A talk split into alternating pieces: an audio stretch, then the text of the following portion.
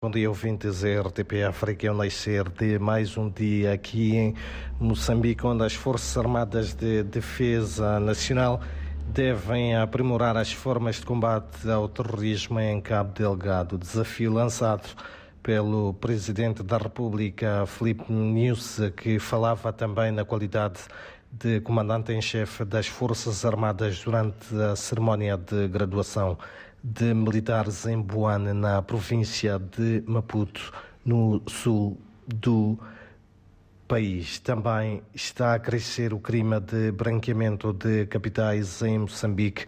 O alerta é do Gabinete Central de Combate à Corrupção, que revela que só o ano passado o país perdeu mais de 500 mil milhões de meticais, o equivalente a 7,5 milhões de euros no negócio de compra e venda de viaturas usadas. Por outro lado, também dizer que o Tribunal Judicial da cidade de Maputo deu como provado todos os crimes de que são acusados no caso das dívidas ocultas os Correios António Carlos do Rosário, antigo diretor da Inteligência Económica do Serviço de Inteligência e Segurança do Estado, bem como Gregório Leão, antigo diretor da instituição. De recordar que um, o julgamento prossegue uh, nesta terça-feira, pelo sexto dia, isto para além dos cinco dias inicialmente previstos para a leitura da sentença de 1388 uh,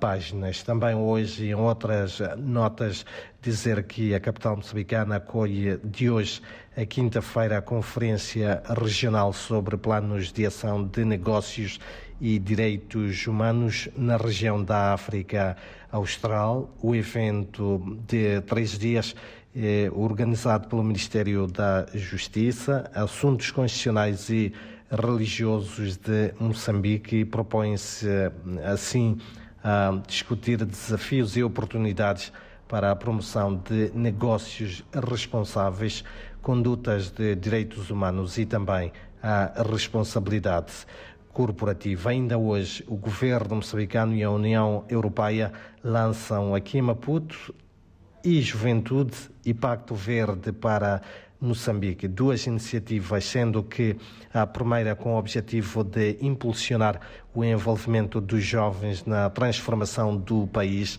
e a segunda virada essencialmente para a promoção de um ambiente favorável para aproveitar as oportunidades que a transição ecológica oferece. São então estas, uh, Vasco Diniz e ouvintes, algumas das principais notas para esta terça-feira, em, em que o Instituto Nacional de Meteorologia de Moçambique indica que os termómetros deverão atingir os 27 graus de temperatura máxima aqui na cidade de Maputo.